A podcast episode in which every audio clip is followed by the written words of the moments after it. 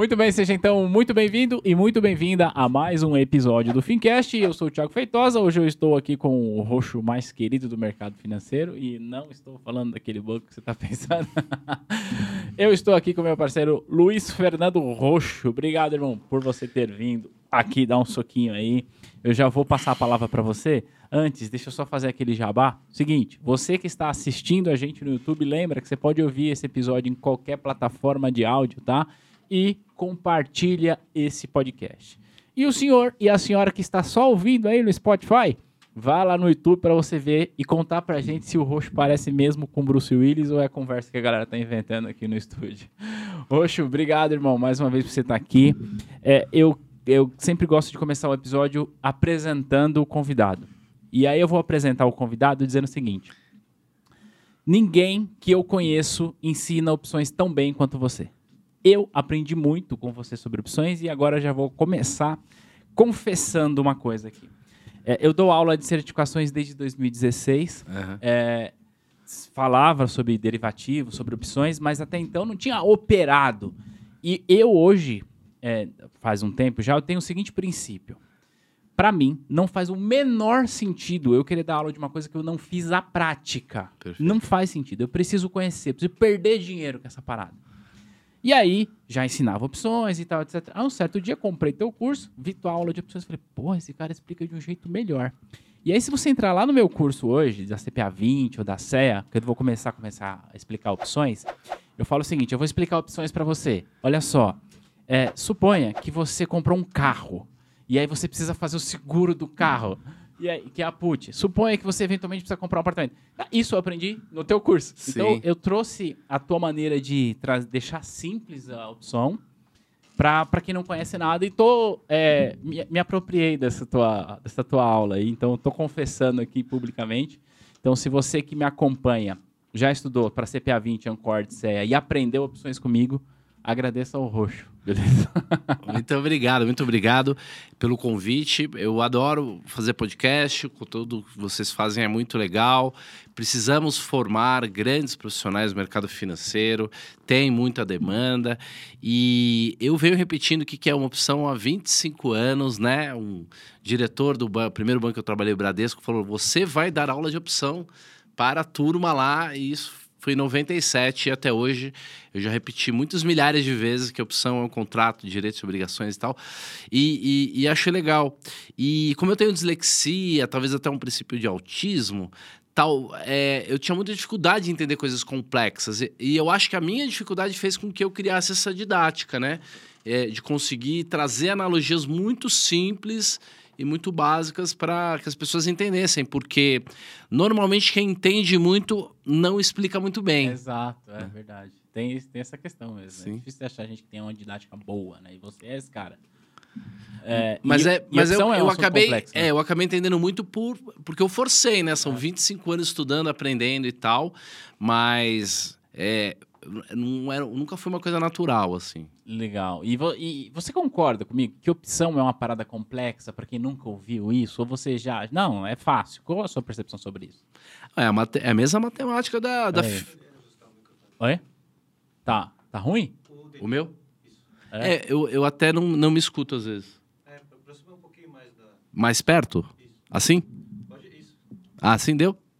Beleza. Valeu. É, quer, quer fazer a pergunta da complexidade É, de novo? vou, vou- eu vou fazer essa pergunta de novo, depois a gente edita lá. É, e, e uma percepção que eu tenho sobre opções, para quem nunca lidou com isso, nunca soube, não é simples. É complexo entender no primeiro contato. Depois fica natural. Mas no começo é complexo. O que, que você pensa sobre isso? Eu não gosto de assustar as pessoas, né? É. Mas o fato é que é a mesma matemática que a gente usa para física quântica. É a mesma matemática que a gente usa para calcular é, turbulência de, de vento. Então, as coisas mais complexas é, do, do universo, a gente usa as mesmas ferramentas matemáticas para entender. Então, de fato, é uma das coisas mais complexas, é, é a coisa mais complexa do, do mercado financeiro. Mas, eh, tirando isso, quando você encara dessa maneira e começa da base, da estrutura, do que está por trás, de, co- Ah. co- começa pelo como funciona, Então fica natural, porque fa- fazer uma comida bem feita é muito difícil. É. E quantas pessoas que não são muito, é, muito estudadas, muito eruditas, são grandes cozinheiros, né? Então é, tem toda uma questão heurística da- de compreender como as coisas funcionam. Então é complexo, mas nada que algumas horinhas e, e algumas analogias não, não quebre, né? Uma prática. Depois, depois fica natural, mas eu, eu sempre. Eu começo as aulas de opções e falo, olha, é, você está aqui 100% entregue, eu reconheço isso, mas agora eu preciso de 150% da sua atenção. Mas, Roxo, é, você não veio aqui para a gente falar de opções. Você veio aqui para a gente falar da tua vida, da tua carreira. Isso porque é, a maior parte das pessoas que seguem a gente são profissionais de mercado financeiro, jovens que estão começando ou que já, já alcançaram ali algum espaço no mercado financeiro estão querendo evoluir. E eu gosto de trazer aqui no podcast é, histórias inspiradoras. É, eu, eu conheci você, o teu trabalho, pelas redes sociais há, há alguns anos, acho que desde a época da Infomani. Sim. Aco- acompanhei durante muito tempo, depois, enfim, estudei como eu falei. É, mas é, esse roxo todo mundo já conhece. Eu queria fazer a seguinte pergunta para você, Roxo. É, primeiro, hoje você é uma das maiores autoridades quando o assunto é opção, mas não só isso. Você também é gestor de fundo, você também tem essa educação de analista, então não sei se você está atuando como analista. Uhum. Queria que você falasse um pouco sobre é, o, que, o que você tem feito hoje, quais são as frentes de trabalho que você tem hoje.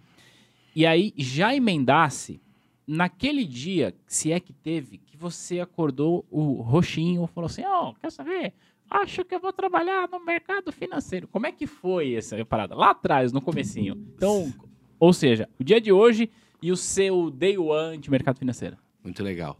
É, hoje é, eu sou sócio fundador de uma, de uma holding, é, que é uma vertical né, de, de mercado financeiro e também um pouco de desenvolvimento pessoal.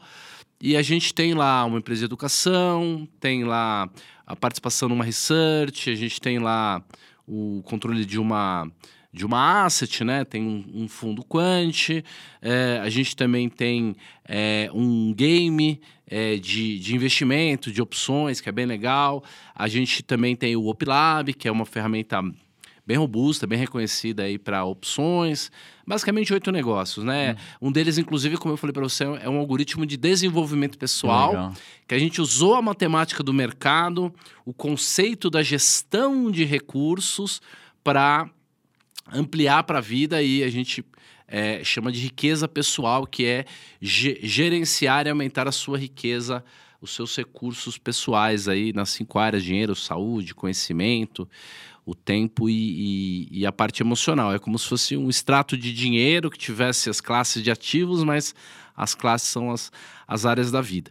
É, e, é, e é bem satisfatório e, na verdade, a gente trabalha com tripé é, tecnologia, é, educação e investimento, né? E, e o legal desse tripé é que a gente consegue fazer uma espécie de uma amálgama. O que, que significa isso? É, o subproduto de um produto é a matéria-prima do outro. Então, por exemplo, eu dou aula, eu tenho que aprender muito para dar aula. Então, eu dou aula, eu tenho a minha receita com a aula, mas com esse aprendizado eu consigo gerir melhor o fundo. Uhum. Ou eu consigo fazer um research melhor. É, eu desenvolvi um algoritmo, um, um indicador para o fundo, para ganhar dinheiro no fundo, mas eu ensino isso também. Não só isso. É, é uma vantagem muito grande porque o mesmo cliente pode ser cotista do fundo, pode ser aluno, Ah, pode ser ver o conteúdo da research. Então, é um você ecossistema cons- é um ecossistema. completo. Que legal. Muito Muito, legal. muito bom. Então tá faltando entrar em algumas pernas aí. Na área da educação eu já entrei. Sim, sim. Já entrei como aluno, digo. Não, e conta com a gente. Legal. E aí me conta, o day one, como é que foi o dia? Se é que teve um dia, você, desde criança, como você chegou no mercado financeiro? É, te- tem um dia que, de fato, eu, eu entrei, né, meu primeiro dia de estágio no, no- na corretora do Banco Bradesco, a corretora 72, na, na Avenida. é, na Avenida é, Ipiranga, aqui bem pertinho, Uhum. né? E onde era o coração financeiro de São Paulo. É, foi no dia 6, acho que 6 de agosto é, de 97, então faz 25 anos. É, a minha avó, é, a minha família é um dos fundadores do Bradesco. Meu tataravô foi, foi basicamente o fundador do Bradesco, que é o tal do Coronel é, Galdino de Almeida lá, né? Uhum. Em, em Marília. E aí era um, era um representante do Banco do Brasil, chamava Casa Bancária Almeida e Companhia, ou irmão, é, Almeida e Irmãos, uma coisa assim. E eram alguns empresários ali é, dessa regi- região de Marília. E aí depois é, ele colocou um filho para tentar gerenciar, não deu muito certo. Aí o, o genro, que era meu bisavô, é, que era médico e tal, e, e aí depois o Aguiar entrou uns anos depois e revolucionou o mercado financeiro e tal. Mas a gente sempre teve relacionamento no Bradesco, né? Não, não sobrou dinheiro, nem É. muitas ações, mas a minha avó era amiga do seu Moraes lá, que era diretor da corretora. E aí eu fiz duas entrevistas de estágio. Uma era para vender caminhão na Ford e a outra era para trabalhar de estagiário na corretora da Bolsa. Então, pô, um moleque de 18 anos, Ah, cresceu nos jardins, com certeza vai, prefiro. é, vai preferir o mercado financeiro, né? E eu tinha um primo que era operador de pregão, né? Que ele tinha 1,50m, né? Já faleceu, ele, ele era muito baixinho, quase não. Eu sou baixinho, mas ele era bem mais baixinho. E o apelido dele era Smiggle. Não, o apelido dele era. Não era Smiggle, não. O apelido dele era. Ai, como é que era o nome de um. Um personagem de um filme que tinha um anãozinho. Vou lembrar daqui a pouquinho. E. Ou baixo, né? Tem filme, você for procurar baixo, operador de pregão, que ele era, Ah. ele era o anãozinho. Um do- dois, tinham dois quase anões ali é, na, na Bovespa, ele era um deles. E eu me relacionava muito com ele, gostava das histórias da Bolsa. Meu pai também foi corretor de soja. Então eu já achava romântico essa coisa. E eu já tinha uma veia empreendedora. Minha família quebrou e levantou muitas vezes. Meu pai quebrou duas, três vezes. E, e eu me lembro de vender roupa, de estar preocupado com dinheiro na escola. Então, antes disso, eu já tinha tido algumas experiências de, de trabalho. Mas foi paixão à primeira vista, assim. Legal. Primeiro era lá, legal, vou trabalhar na bolsa, mas quando eu comecei a ver aquele dinheiro circulando e como é que as coisas funcionavam, é, é o maior desafio da modernidade, É. é, o investimento. E que a gente vai ter que encarar todos nós pro resto da vida. Então, nunca para de aprender, É. né? Então, esse foi o primeiro dia. Eu já, eu já tinha interesse pela bolsa, mas em 97 eu, eu coloquei um, Um cara crachá. do meu avô lá, É. um, o, a gravatinha, e comecei a trabalhar. Inclusive, em 98, passei uma semana no pregão, só uma. Caramba, Mas você, eu fui- chegou a participar do Pregão Viva É, Voz. eu passei na prova, fui operador, tinha o crachá e fiquei uma semana só. Mas eu não era bom disso. eu- Não? O raciocínio é meio lento. Bom, é o seguinte, é, aqui, quem tá seguindo a gente, tem um jovem de 18 anos que é o roxo lá atrás. E que se a gente falar pra essa pessoa de pregão viva voz, ela não sabe o que é pregão viva voz.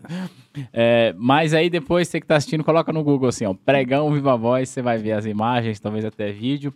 Mas o que, que você- é, eu vou te explicar o porquê que eu faço essa pergunta, né, de o D0 e o Day One lá atrás. Uhum. É, porque eu gosto muito, Roxo, de falar de alinhamento de expectativa para quem está querendo trabalhar.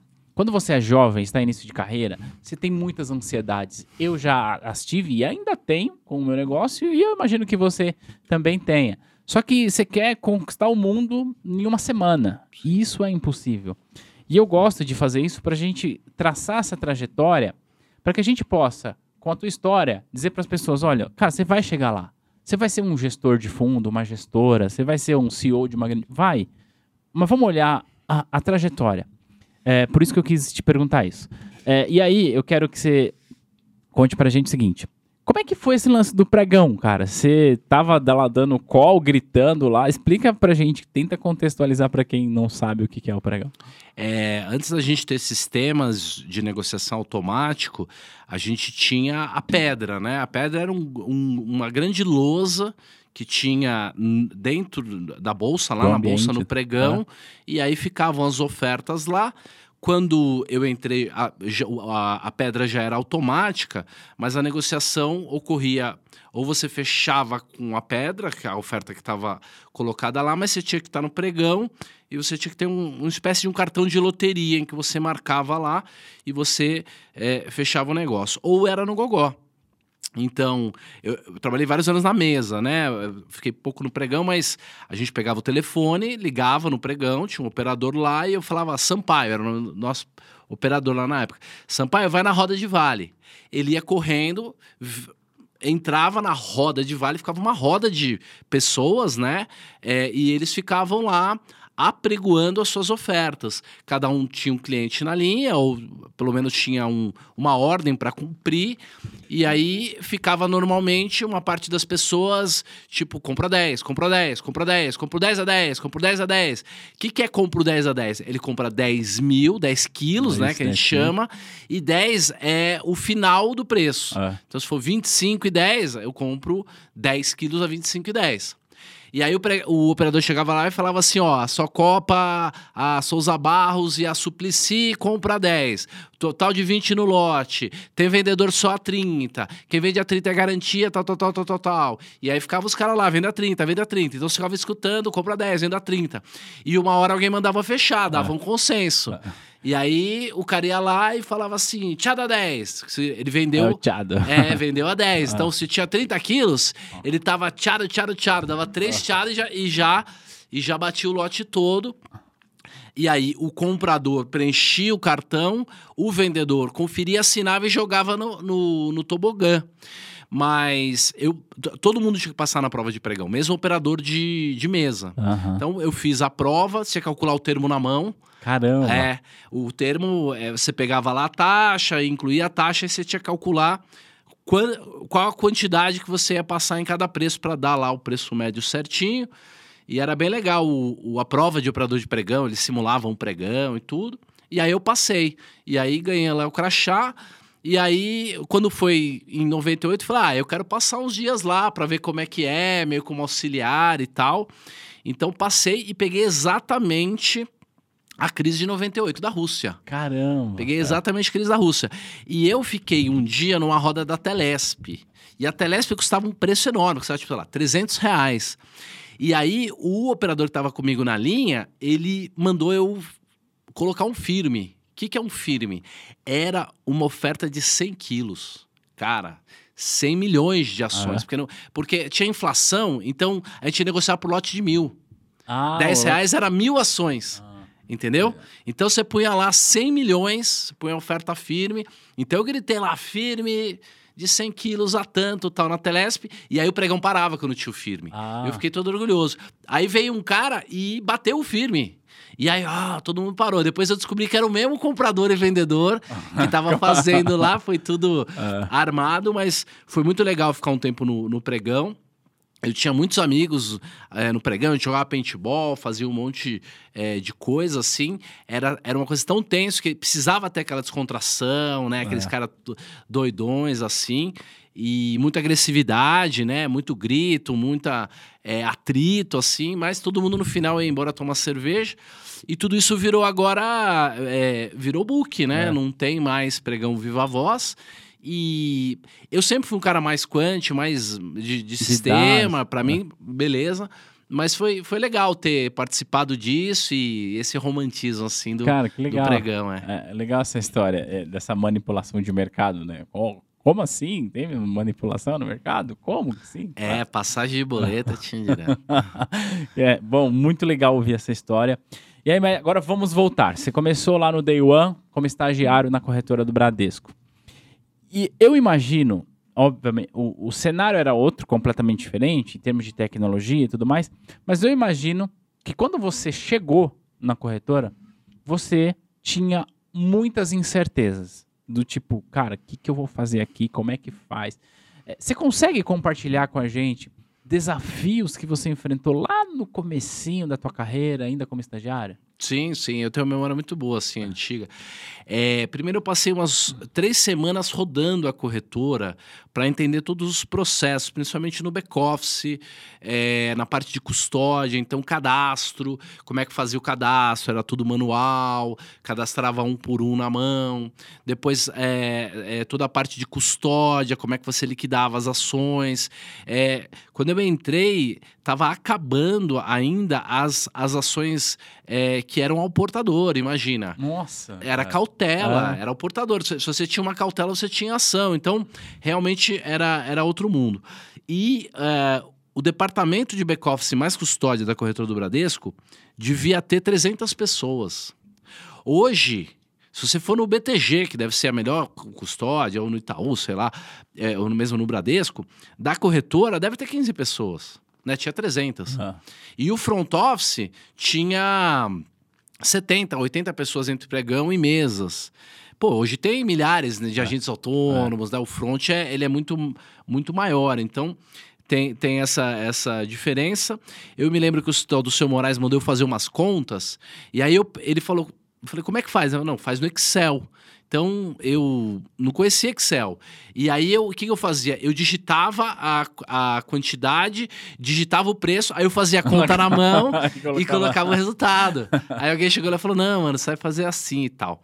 Mas eu me, eu me lembro que eu, eu- o, o grande wake-up call pra mim foi quando eu cheguei numa reunião de mercado que a gente fazia junto com o pessoal das carteiras, que, que era Asset, mas É. chamava Departamento de Carteiras, e os caras começaram a falar de letra grega. Hum, Beta, gama, bababá. E eu falei, ferrou. Porque a minha professora de matemática do primeiro colegial já tinha dito que eu nunca ia aprender matemática. Falou que eu não ia. Pra eu, Caramba. pra eu esquecer matemática. E aí eu fui pro cursinho e me dediquei e tal, e até fui bem nas provas de matemática do vestibular, mas eu me considerava um cara muito ruim de matemática. E eu entendi que não ia levar seis meses pra eu ficar rico. Eu percebi ali que tinha uns caras que ia levar anos, assim, né? E eu fiquei muito frustrado, assim. Porque eu tinha sido um, pô, um jovem bacana, cool, é, de uma escolinha legal, conheci um monte de amigo, é, forma física e tal.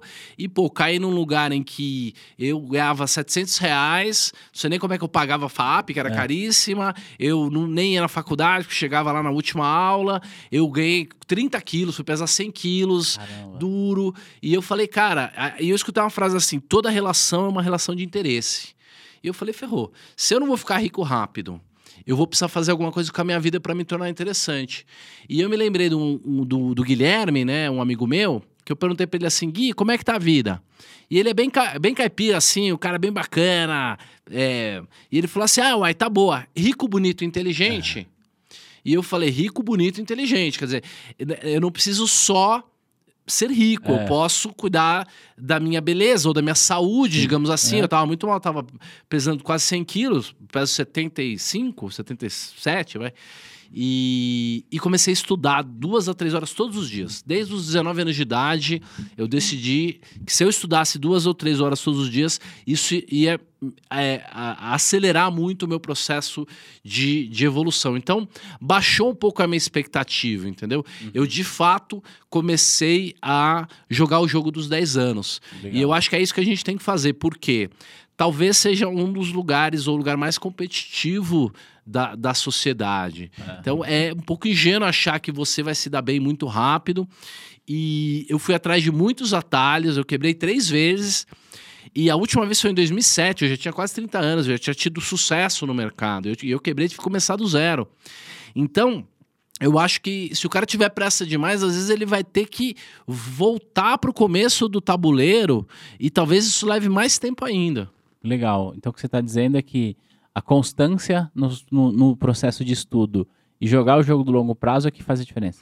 É, é melhor evoluir. Cada dia, se, se você fizer cada coisa cada dia melhor, entender, tiver mais consciência e tal, vai ser natural que, que o resultado vai vir, assim, em todos os sentidos. Legal. Você falou algumas coisas que me chamaram a atenção e eu quero juntar elas aqui para formular uma pergunta que, que acho que pode é, esclarecer muitas coisas para quem está nos assistindo. É, você disse que a sua professora do primeiro ano disse que você não ia nunca aprender matemática. Uhum. Cara, você é, é muito bom em matemática. Você é muito bom em cálculo, você é muito bom em fazer essas coisas. É, porque eu acompanho o teu trabalho, eu sei disso. É, só que você também falou que você estudava duas, três horas por dia. Só que no começo desse episódio, você falou de uma condição que você tem, que eu não me fale, que não me lembro agora, não sei se é TDA, alguma coisa. É, uma dislexia. E você, você sabia disso já lá atrás? Quando você diagnosticou isso? E como foi para você é, conseguir, com essa dislexia, se você trata, se você não trata, é, e se isso atrapalha no seu processo de aprendizagem? É, a minha mãe é uma grande educadora. Uhum. Meu avô também foi. E, e- ela tinha uma escola, inclusive, da qual eu estudei. E depois, inclusive, quase fui sair. Ela me tirou da escola, porque estava dando um- muito trabalho ali para ser filho do dono. E, e fui para outras escolas. E, e depois fui Miguel de Cervantes. E, e eu não aprendi a escrever. Então, Então, com seis anos, sete anos, as crianças escreviam zebra, uva tal, e eu não conseguia. Então, eu repeti o primeiro ano. Mas quem que repete o primeiro Ah. ano? Então, eu sempre tive esse estigma comigo mesmo, tipo, ah, meio burrão, entendeu? Uhum. E não gostava de estudar mesmo, eu tinha outros interesses, né? Que é um pouco disso. Mas é, nunca, eu nunca fiz testes assim, né? As pessoas diziam ali que tinha, minha mãe não se importava, resolveu não fazer teste. Eu fui aprendendo a escrever, mas até hoje eu faço grandes erros de ortografia, por exemplo, porque eu não tenho memória visual. E eu não tenho nenhuma capacidade de decorar. Todos aqueles vídeos que vocês veem no YouTube, ou eu tô falando naturalmente, ou eu tô lendo o teleprompter. Eu, não, eu não consigo decorar uma fala. Hum, eh, Palavras, nome de alguém. Eu tenho que associar o nome de alguém com outra pessoa com aquele nome que eu conheço, e aí beleza. Então, eu fui aprendendo a esse tipo de coisa. Mas a escola era, era feita para a galera do Decoreba, pra galera. Ah, ah. Então, eu tive muita dificuldade. Eu, eu quase repeti de novo a primeira série, né? E depois eu fui para uma escola de freira, que era uma da Lix, ali na Gabriel Monteiro da Silva. E, tipo, eles ensinam é, mais valores do que do que conteúdo, É. né? E, e aí, que- quem era bom estudava, gostava, mas eu ficava olhando para cima e tal. E não aprendi tanto. Então, quando chegou no colegial, eu, eu senti o drama. O que eu aprendi hoje é que é muito importante você voltar à base. Uhum. Voltar à base. O Feynman, né? O Elon Musk fala muito, né? O, o Narval fala muito. E eu há muitos anos, é, porque eu aprendi que, que aprender opções é a opção é um contrato de direito sobre você tem que voltar para a base. E qualquer um é, capa- é capaz de aprender da base, principalmente do, do modo adaptativo. O que é o adaptativo? Cada um aprende melhor de uma maneira. Né? Então, eu li muitos livros, muitos anos, mas hoje, eu, é, por causa de, de, de- de- do, do óculos, da leitura e tal, eu, eu tava com dificuldade de ler livros. E eu comecei a ler audiobook. Uhum. Eu, eu escuto, tipo, seis, sete audio, audiobooks toda semana, assim. Caramba. Eu leio, às vezes, na velocidade 1,25, Ah. às vezes 1, Ah, e eu volto muitas vezes. ah. Então, eu, eu, eu volto. Por exemplo, aprender o que que é o gama, né? O gama é, um, é, um, é um dos indicadores lá de opção. Eu pegava aquele livro do John Hu, eu não tinha professor, então eu tinha que aprender. Cara, eu li aquilo lá mil vezes, entendeu? Então, é, eu acho que, como eu falei, essa condição, ela talvez me atrapalhe até hoje, Uhum. é, por conta de, de não decorar, por conta de uma série de coisas, mas eu acho que ela é uma das principais responsáveis pela minha didática. Porque como eu tenho que aprender muito bem, eu preciso realmente entender o conceito, porque eu não decoro, Uhum. depois que o conceito está consolidado, eu também não esqueço mais. É, faz sentido. Então é como se você forçasse bastante o processo de aprendizagem para que ele entrasse na cabeça e ficasse, né? Isso, é, não, não é trivial assim. Pelo menos não era, acho que com o tempo Ah, vai ficando. Depois vai ficando mais natural. Eu, né? eu venho também me dedicando é, a, a melhorar o meu equipamento, assim. Então, eu me alimento de uma maneira que é boa pro cérebro, Hum. eu durmo oito horas por noite, eu faço exercício físico, eu faço meditação. Eu acho que são coisas boas pro cérebro, assim. Então, eu acho que eu venho ficando... Não vou falar inteligente, mas aumentando a minha cognição nos últimos anos.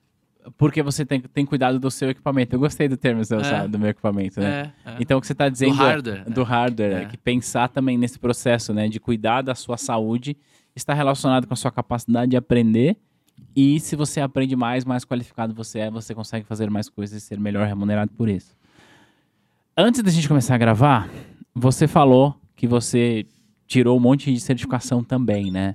Você tem CGA, você tem CNPI. Eu queria te perguntar como é que foi esse processo? Qual foi a primeira certificação que você tirou? Que ano foi? É, como foi a sua preparação? Passou de primeira, não passou? Deixa a gente entender é, essa sua trajetória de estudante para o mercado. Sim. É, eu fui analista no Bradesco é, entre 99, 98, 99, mas não tinha CNP, não tinha nada. É, então, é. simplesmente escrevi um relatório lá, eu já não era mais estagiário e podia assinar o relatório. É, então, eu fui analista, mas não cheguei a ter CNPI. E eu fiz a prova de agente autônomo Uhum, em 2003, porque eu estava na Intra, como scalper, né, autônomo, uhum. E precisava ter. Era o começo. Foi quando É, criaram é, o. 2013, bem no é, comecinho, é. Quando criaram, aí eu fiz a prova e passei de primeira, tranquilo, não tive nenhum problema. E eu. é, em 2000, desde 99, quando eu percebi que o cara do pregão tava, tava é, é, respondendo é, ou tava cumprindo ordem de alguém no telefone que era o broker. E o broker tava cumprindo ordem de alguém que era o gestor do fundo Uhum. ou o dono do dinheiro. Eu falei, pô, o cara que realmente toma risco aí, que sabe das coisas que É o gestor. é o gestor. Uhum. Entendeu? Então, desde 99 eu falei, pô, eu queria, quem sabe, ter um fundo, ser gestor, e comecei a estudar sobre o tema, mas o cara que está na corretora, ele tem, ele tem dificuldade de, de acessar asset, assim, Uhum. asset sempre são os escolhidos e tal, né? E então eu, eu fiz um, um processo de virar gestor, mas meio por conta própria. Então, em, em 2004, eh, eu já estava na Ágora, eh, eu era agente autônomo, eu abri, ajudei a abrir a Ágora de Ribeirão Preto, depois abri a Ágora de Brasília, a Ágora era a maior corretora do Brasil na época. E eh, eu me lembro que eu, eu já administrava umas carteiras porque tinha uma área cinzenta. Entendeu? Pô, imagina, a gente autônomo gerindo carteira. Era- assim que eram as coisas, É, né? é. Era uma outra realidade. Era né? outra realidade. E aí eu falei, ah, eu quero tirar a certificação de gestor. Uhum. E a certificação de gestor naquela época era curricular, não tinha Hum. prova. Você mandava uma carta provando que você tinha experiência, tal, tal, tal. Tinha que ter, sei lá, três cartas de, de, de recomendação de, de outras gestoras e instituições financeiras. E eu me lembro que, na hora que eu justifiquei porque que eu achava que eu podia ser gestor, eu falei, ah, inclusive que eu- porque eu já faço alguma gestão. Ah, é? E eu usei até um termo tipo informal, Ah, sabe? Uma coisa assim. ah. Aí os caras explicam melhor essa coisa de gestão, e aí no final. Mas então, é, a única prova de certificação que eu fiz foi de, de agente autônomo. É, depois eu fiz alguns simulados de CPA 10, CPA 20, eu, eu dei aula para é, para CFP e tal. Então eu, eu fiz alguns, algumas simulações dessas coisas e, e eu fui, fui bem, teria passado, assim. Legal. Porque também são 25 anos, É. né? Repetindo, não, não, não, não dá para você não, não, não ter conhecimento suficiente. Você precisa se preparar um pouquinho ali. Acaba que, que, que é natural, né? É, ainda mais a gente que dá aula, né? É, eu fui. é, recentemente eu fui fazer a prova da, do CFG da, da Ambima. E eu falei, não, não vou estudar, vou, vou lá fazer. E fui, passei e tal. Porque, cara, eu tô mexendo com isso todo dia. É, Então, não, é. não, não, não tem que ser um desafio, né? Sim. Aí, falando sobre essa sua trajetória de gestão, você falou de 99, você falou, putz, cara, o negócio aqui é bom ser gestor. Nos bastidores ali eu tava contando que certa vez eu ouvi você contando um pouco da tua, traje- da tua trajetória com o seu fundo. é, e eu usei a tua história para responder uma pessoa que estava começando a estudar agora e queria ser gestor, que eu acho muito legal. É, como é que foi isso? Hoje você já tem um fundo de investimento, você já é gestor, mas é, eu queria que você contasse pra gente quando foi que você decidiu ser gestor e como foi a sua trajetória. Em quantos meses você conseguiu é, decidir ser gestor e ter um fundo de investimento? Muito bem. É, primeiro, é, eu muitas vezes no meio da trajetória me arrependi. Me arrependi porque se eu tivesse entendido que a atividade do broker, do agente autônomo, era uma atividade nobre, que Uhum. pô, funcionava, era reconhecido, talvez, tipo, hoje eu, eu, entendeu? Não teria- tivesse uma XP. Legal. Entendeu? Uhum. Porque eu entendia, eu basicamente criei toda a parte de varejo ali do Bradesco de, de, de renda variável e private bank. Eu escrevi o business plan do private bank do Bradesco. Caramba, que legal. É, com 20 anos. Então, assim, eu teria tido uma carreira muito mais meteórica, mais rápida. Eu, eu aos 20 e poucos anos, fui contratado pelo Safra, tipo, com luva de 40 mil dólares, 50 mil dólares, Caramba. entendeu? Então, assim, e eu não me dedicava àquilo, eu não gostava de ligar para cliente, eu não, não gostava de vender, principalmente produtos que eu não, não entendia, eu não acreditava. Uhum. E eu ficava estudando como gerir um portfólio, como calcular risco e tal. E, e eu poderia ter me dedicado a, a ser o melhor, é, o melhor broker. Mas, passado tudo isso, eu consegui, então, é, valeu a pena, né? Uhum. Então, em 99, como eu falei, eu, eu acredito que seja a data seja mais ou menos essa. Eu falei, o cara bom é o gestor, né? Pô, eu quero ser gestor. E aí, em 2002, eu estava no private do Bradesco, fui para o private do Safra, tive dificuldade lá, é, acabei fiz, fazendo um acordo, saindo do Safra, e eu fui operar o meu próprio dinheiro na Intra, que era uma corretora de scalpers. De, o Benchimol estava lá, tinha um monte de gente, mas uma parte atendia clientes próprios, uma parte operava o próprio dinheiro. E, e, e eu, em 2002, comecei a estudar finanças quant. Caramba, em porque 2002. é em Ah. 2002 porque eu não tinha tempo para administrar o meu dinheiro e eu já tinha ga- ganho um dinheirinho e eu falei pô só se for sistematizado Uhum. e aí eu comecei a, a frequentar ali na Paulista eu ganhava bem no eu co- comecei a frequentar aqui né no Uhum. conjunto nacional não tinha a, a, a a, a livraria cultura grandona, mas tinha várias culturas pequenas e uma delas era inglês só de business. E lá eu ia para comprar livros sobre finanças quant e tal, e entender os algoritmos e tudo mais. Eu participei do primeiro curso de, de, de robô, de- do robô trader da Bolsa, em 2002, 2003. O, o, o Antônio Paulo lá, né, que hoje é um dos grandes diretores lá, era um, era um menino na época. Caramba. E eu participei lá da, dessa, desse primeiro curso. é, e, e aí, então, eu decidi que eh, as finanças quantas iriam ser o futuro. Em 2003, eu já sabia que a estatística, a Você à frente, computação, né? A inteligência artificial ia ser o futuro das finanças. Não ia dar para competir em, em algum momento. Mas eu não entendia nada, então eu tive que estudar matemática mesmo do zero. Eu, eu, eu, eu fiz algoritmo para ganhar dinheiro no jockey. Caramba. Entendeu? Eu apostava no jockey. E. Então, em 99 eu tive o insight. Em 2002, 2013 eu já administrava algumas carteiras e me dedicava mesmo a estudar sobre gestão de portfólio. Tirei a licença em 2004. Em 2009 eu desenvolvi o meu primeiro algoritmo bom mesmo, que foi o balanceamento dinâmico, que é uma adaptação do rebalanceamento lá do Benjamin Graham. E montei uma asset na época, contratei programadores e tal. O meu, é, o meu sócio capitalista, que é por dinheiro, era um francês, falava, brilhante, ô, brilhante e tal, vamos ficar rico.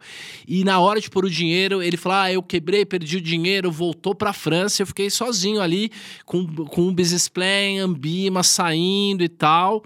É, arrumei ainda um outro, um outro sócio, mas era 2012. A gente falou, pô, a mulher vai destruir o país aí. E o meu sócio falou, vamos vender.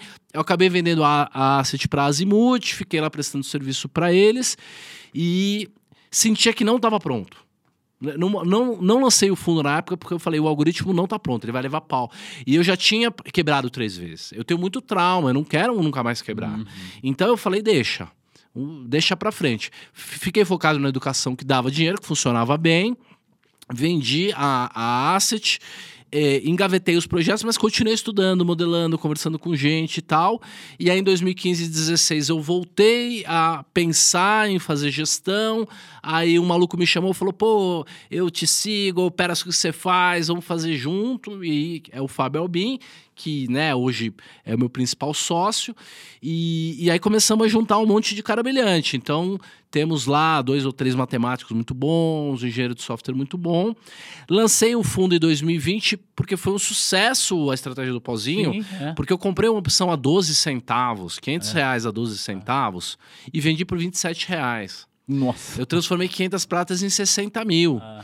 Então, pô, tinha né, milhares de pessoas acompanhando, queria aquilo lá e lança o fundo, lança o Cara, fundo. Na verdade, eu lembro. Acho que eu tentei, inclusive, aportar no fundo, mas não, não sei por que razão que eu não... É, a abertura da conta, alguma É. coisa. Tava bem, tava É. bem incipiente. E o fato é que a modelagem não estava pronta. Hum. E o fundo, ele rodou uns 18 meses mal. E, e é, e é normal, se você vê todas as gestoras quantas, eles têm uma curva de É. aprendizado. Eu brinco que é o Elon Musk quando o foguete ainda caía, É. né? Na hora que ele ia pousar, É. ainda caía. Quem olha aquilo acha que é uma tragédia. E eu passei 18 meses sendo criticado de uma maneira absurda. E isso foi muito bom pra mim. Muito bom. Muito, muito importante. E eu guardei muitas mensagens. de Pessoas dizendo assim, cara, desiste, você não sabe fazer, você só sabe vender curso. Caramba. Cara, você é a maior fraude. Do... Eu, eu guardei, eu tenho essas coisas guardadas. É, o fundo já, já tem performado muito melhor. E a partir da semana que vem, a gente liga tudo no automático, com inteligência artificial, intradiário e tal. É, eu não me arrependo de ter começado antes, em 20, o fundo não está pronto, porque o grande lema da modernidade é comece antes de estar É. pronto, né? Aí. A gente pegou 2% da asset e deu para os cotistas que ficaram. Caramba, que legal. A gente deu a participação. Falou, não, se você Ah, ficou você comigo, confiou, eu dei um asset. pedaço da empresa para os caras. Vão exercer daqui um ano ou dois e tal, mas pô, uma sim, opção é. sem preço, melhor para eles É. ainda. Ah, Alguns não entenderam, mas é, a gente não tem tido tempo de ficar comunicando, porque a gente está dentro do capô É. ali mexendo, então é muito interessante, porque a gente, é, quem ficou, né, é, é, e teve a confiança, a gente honrou, tá honrando isso, e a história ficou muito bonita, né? é. Parece, é, parece uma. é, uma. é, te- tem um termo do Tolkien que é. É, não é antitragédia, é uma coisa assim. Daqui a pouco eu vou lembrar o termo, mas é, é- é quando as coisas parecem que vão dar errado e no É. final dão certo e, e- e rola uma sublimição assim. Então, pô, todo mundo tá falando de inteligência artificial e quant agora. Todo mundo, cara. Tô começando a sentir isso por aí e eu fico muito feliz, né, cara? É. Porque eh, não deve ter ninguém no Brasil tão preparado quanto a gente. Nem, nem, nem de perto, assim. Mesmo os grandes fundos hoje, o que eles estão estudando agora, tipo, a gente já estudava em 2007, assim, E, e 2008. o fato também de você ter tomado pau aí por 18 meses no fundo, traz também uma bagagem é, que você só adquire com essas pancadas, né? Eu é, não sou muito religioso, mas é, para mim faz muito sentido que quem tem uma grande missão também passa por grandes provações. Então, tudo que poderia ter dado errado no momento, naquela condição, deu tudo absolutamente errado. Sabe quando você faz um modelo e fala, ó, só não pode tal, tal coisa acontecer? Acontece. Tal, tal. Aí melhora aquele algoritmo e tal. Ó, agora só não pode tal coisa. E, puta, aquilo acontece e tal. E ótimo, porque a gente basicamente viu boa parte dos problemas que vão aparecer. Ainda apareceram problemas, com certeza. A gente ainda vai ter mês ruim, a gente ainda não vai ter previsto algumas coisas, mas. Parecido ali com, com a, a brincadeira do SpaceX, a gente foi testado ali no limite. Eu brinco com a, com a minha turma que, é, como a gente tá remando contra o vento, né? Nadando contra o vento, a gente tá bem mais preparado com resto da turma, né? E eu nunca achei sócio para comprar uma parte do meu negócio. Era, uma coisa tão doida que as pessoas não, não queriam ser meus sócios. Os meus sócios atuais também nunca quiseram captar. Então eu acabei ficando com um pedaço muito grande da empresa. Eu nunca quis, mas também acabei tendo que pagar tudo do meu bolso. Então a gente sempre teve uma grave deficiência de orçamento. E isso foi a melhor coisa da nossa vida. Caramba. Melhor coisa. Não, não adianta você falar, ah, eu vou contratar mil programadores, 500 matemáticos, É. 500 estatísticos hoje, para daqui um mês ter um fundo quant. Não vai, brother. Não vai. É, é que nem fala o Warren Buffett. Se você engravidar nove mulheres hoje, você não vai ter uma mulher por mês. Você não vai ter um, um neném por mês. Você vai ter nove nenéns daqui nove meses. Existem desenvolvimentos que dependem do tempo, dependem da maturação, dependem é, do, do- do- do- dos testes que a vida traz, de você passar cinco anos só pensando naquilo, sem fazer, só pensando. Esse tipo de enriquecimento é, não tem atalho. Não tem atalho. Cara, muito legal isso. É, Eu, eu quis te perguntar isso, né? Eu até brinquei na minha pergunta quantos meses demorou. Então, dos- demorou uns 240 13, meses. é, uns, mais, é, uns É. 20 anos, é, 20 anos. Por que, que, que eu quis falar Mais de sobre 20, isso? é. Porque, cara, eu acho muito legal, mesmo, quando alguém vem com um sonho grande. Mesmo. E eu incentivo que as pessoas tenham um sonho grande. Tem que ter. É, entretanto, eu gosto de ser pragmático com as coisas. E Perfeito. dizer, cara, você vai realizar teu sonho grande. Vai. Porque eu hoje estou realizando o meu sonho grande. Você também está Sim. realizando o teu sonho grande. Entretanto, é mais importante do que você dizer, olha, eu realizei o meu sonho grande, é você entender e respeitar a jornada para você construir isso. Porque eu acho que esse é o grande lance, né?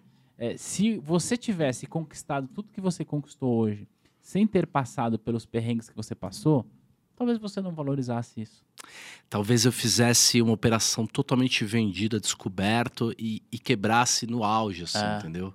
É, com certeza, mu- muita gente que, que não passou por dificuldade, né, gestores, quando passam pela primeira dificuldade, eles eh, não têm a menor reação, não, nem entendem o que, que atropelou eles. E eu já conversei com quase todos os gestores do Brasil e grande parte deles tem uma, uma limitação muito grande em compreender tudo que está por trás do mercado, as complexidades, a matemática. Não que eles não sejam bons, Uhum. mas é, às vezes se eles tentarem fazer uma coisa nova e o mercado mudar, é, 20, 30 anos de histórico vai, Vai- pro lixo. vai pro é. lixo o mercado é isso, ele é o grande humilhador, né? É, é verdade. Como diz o Fish. É, o mercado é um grande humilhador. Roxo, você falou aqui que quebrou algumas vezes. Você quebrou no mercado também. Uhum. É, eu já ouvi essa história. Pelo menos uma das histórias, eu não sei exatamente qual que você vai falar agora.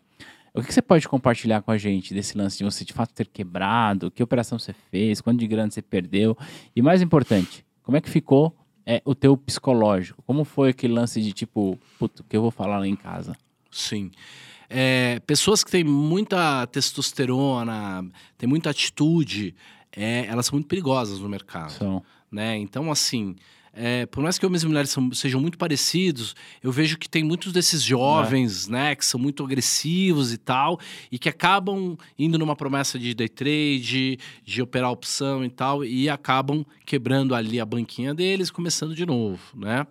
É, o problema é quando tem dinheiro dos outros envolvido, quando já tá, tá muito grande e tal, a coisa complica mais. Então, assim, eu, eu administrava algumas carteiras de maneira informal lá na Água em 2003 para 2004. E eu fazia uma operação chamada venda de volatilidade, de alta amplitude. Basicamente era uma venda descoberta, né? Lá fora, era quase vendia um pozinho, que é o inverso do que eu faço hoje. E eu falava, a Telebrás, a Telemar só não pode, porque a Telemar era a empresa mais negociada do Brasil, 30% do volume é a, é a Oi hoje. 30% do volume Você vê como o mundo dá é, voltas, dá né? muita, dá muita. E eu falei assim, olha, ela só não pode subir mais que 30% ou 35%, uma coisa assim. E olha a ingenuidade, eu peguei a série histórica inteira e falei, ah, ela nunca subiu, a bolsa não, não sobe mais que 30%, né? E aí o que, que aconteceu? Montei, montei, montei, deu certo. Quando foi janeiro de, de 2004, a, a Telemar subiu 35%, 40% e Arrebentou. você. Arrebentou a gente, é. A gente perdeu, sei lá, 30%, 40% do dinheiro ali dos cotistas e alguns já estavam há mais tempo, meio que deram uma empatada, mas, cara, avisar pros outros que eles perderam dinheiro, principalmente, pô, o autônomo que é teu sócio, pegou dinheiro da avó, do tio e tal, é, é, um, é um aprendizado absurdo, assim, absurdo. E, e emocionalmente... Eu acho que aguentei bem em todas as ocasiões, assim. Eu, eu já tinha tido bastante provação da vida, assim. Eu quase fui, é, eu quase fui é, é, afogado. Eu quebrei os dois braços com nove anos de idade, caí do cavalo. Eu fiquei nove meses assim, ó. Nossa, nove meses. Eu não, eu, não, eu não lembro como é que eu, como é que eu me limpava no Ah, banheiro, assim. ah. Algumas coisas ficaram apagadas na memória. Então, é, é, eu, eu tive uma infância dura, assim, né? Então, eu, eu passei bem, assim, pela primeira vez é, que foi essa. A segunda vez, é, na verdade, nesse mesmo ano 2004. Então, eu tinha perdido todo o meu dinheiro, eu tinha recomeçado em Brasília, eu estava tocando lá e eu ia fazer uma operação para mim. Para mim, eu comprei 100 lotes de opções de Telemar numa quarta-feira, Ei, véspera de feriado. De novo de novo. Véspera de feriado de 7 de setembro. Aí teve 7 de setembro de 2004. Aí eu fui no forró e tal. Cheguei sexta-feira cedo de ressaca no escritório. Falei, vou vender o lote. Só que um mês atrás tinha mudado o tal do negócio do lote de mil para lote de um. Hum. Tinha cortado três zeros nas ações da, da, tele, da Telemar. E eles cortavam um, não cortavam o outro. Então, tipo, tinha que ficar de olho no lote mesmo. Quando eu fui colocar a minha oferta, eu fiz o que eu estava acostumado, que era um asterisco, asterisco. O asterisco são três zeros. Cada asterisco, três é, zeros. três zeros. Então, pus lá, comprei a 12 centavos na quarta, fui vender na sexta, 13 centavos. Ao invés de eu colocar uma oferta de mil opções, eu coloquei de um milhão. Invés de eu colocar uma oferta de 120 reais, eu coloquei uma oferta de 120 mil reais. Nossa. E deu tudo errado. Por quê? Eu não vou falar o nome do sistema, o sistema que tinha lá na época, o book não estava funcionando. Então eu não conseguia ver. Porque se eu tivesse visto que a minha oferta era muito maior que a da é, galera, peraí. pô, F8 É, cancela é, logo. Mas eu é. não vi. Não vi, porque eu não vi o book. E além disso, eles tinham um sistema de fat finger lá, um sistema de, de É, controle dedo de, de, de- dedo gordo. É, de, Ah. dedo gordo, de controle de risco, que era 50 mil reais. E ele deixou passar uma oferta de 120 mil reais. Caramba. E aí eu fui ao banheiro. Quando eu voltei, a minha tela estava inteira verde. Absolutamente verde, confirmação. Exe- confirmação executou de- tudo, né? Executou tudo. E eu falei, cara, ferrou. Eu vendi um milhão de opções, ia dar aquele calor, fica desesperado. Como é que era no Bradescão lá, é, escola de freira, Uhum. né? Você avisava na mesa, você avisava para as pessoas, eu errei, me ajudem. E o que, que as pessoas. Sabe como é que era no, no outro século?